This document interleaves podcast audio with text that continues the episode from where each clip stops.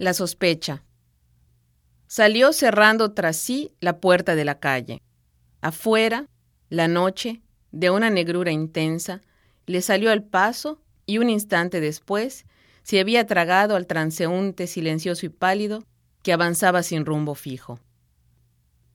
La luz de los faroles, demasiado escasa, proyectaba a trechos un débil resplandor amarillento y triste.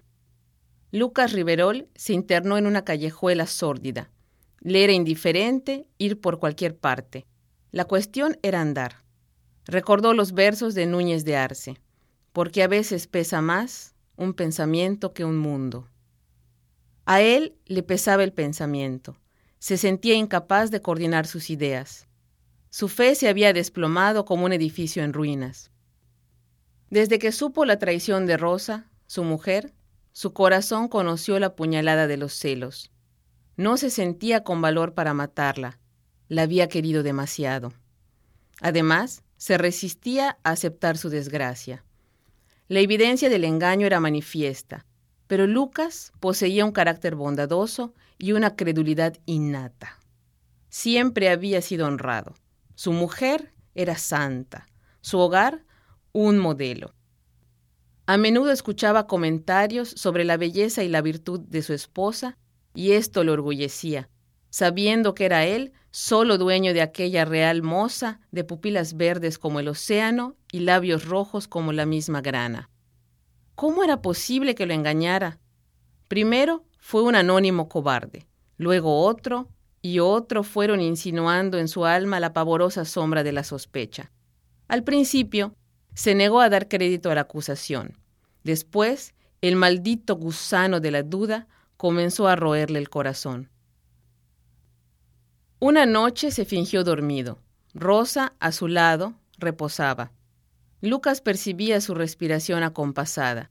Al filo de la medianoche, la sintió levantarse. Él siguió fingiendo que dormía. Rosa se calzó en silencio las chinelas y a oscuras se dirigió al laboratorio, que estaba en la habitación inmediata. Entonces, procurando no hacer ruido, él la siguió. Procuró no hacer ruido y a través de la entornada puerta, que dejaba pasar un débil rayo de luz, distinguió a su mujer registrando afanosa entre los anaqueles. Entonces la llamó. Rosa, ¿qué estás haciendo estas horas aquí? Sobrecogida de pavor, ella respondió con trémula voz. Me dolía la cabeza un poco y busco una pastilla para el dolor de cabeza. El pretexto era pueril, pero Lucas, queriendo asirse a la esperanza, como el náufrago a la tabla de salvación, no insistió. Rosa regresó a la alcoba y encendió la luz. Estaba demacrada y pálida, con las rubias trenzas deshechas cayéndole sobre los hombros de raso. Lucas la contempló un momento y la trajo sobre su pecho, oprimiéndola convulso. Si llegas a engañarme alguna vez, suspiró, te mataré. La esposa se estremeció a su pesar y tratando de sonreír, le besó en los labios. No sé de dónde te nacen tan extrañas ideas. Luego apagó la lámpara. Lucas la sintió suspirar y de nuevo los celos mordieron su corazón enamorado, pero el sueño acabó por cerrarle los párpados y con la llegada de la aurora sus pensamientos cambiaron de rumbo. Un tercero y cuarto anónimo acabaron por exacerbarle. Los detalles eran precisos. Todas las noches, al dar las doce, su mujer abre el postigo de la sala y deja caer un paquete que debe ser una carta. Un hombre la recoge y desaparece. Vigílela. Resolvió espiarla. Desde un cafetín cercano, se puso en acecho media hora antes. Inventó un pretexto para salir. Un negocio ventajoso. Agazapado en la sombra, esperó. A las doce en punto, sintió ruido de pasos en la acera. El postigo de la ventana se había abierto y la sombra de Rosa se dibujó en las tinieblas. Su mano dejó caer algo al suelo. Un hombre se inclinó rápidamente y lo recogió perdiéndose en el extremo de la calle. Ya no podía dudar, la traición era manifiesta. Lucas, con el alma transida de pena, tomó una resolución. Se iría.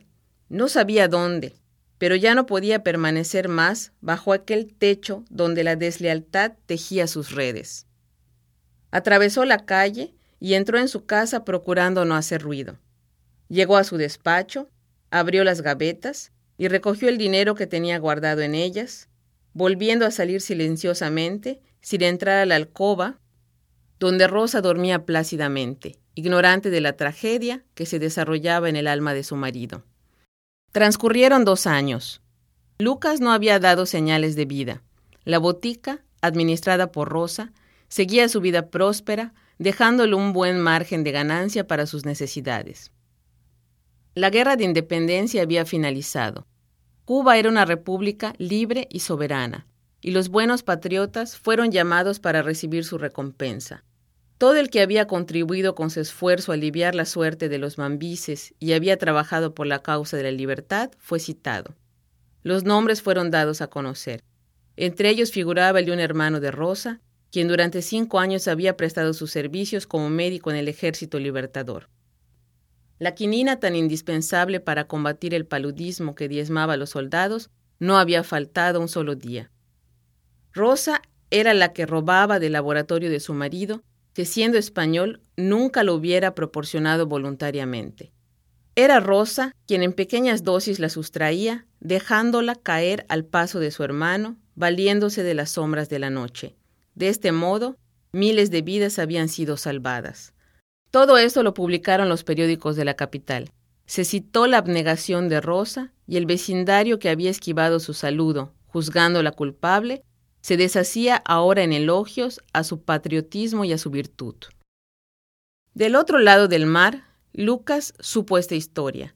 Profundamente arrepentido de su injusto proceder, resolvió regresar a su hogar abandonado. Rosa lo recibió llorando. Lágrimas sinceras de alegría nublaron sus ojos. Sin explicarse la extraña conducta de su marido, le había perdonado de antemano, y un estrecho abrazo y un beso apasionado sellaron la reconciliación.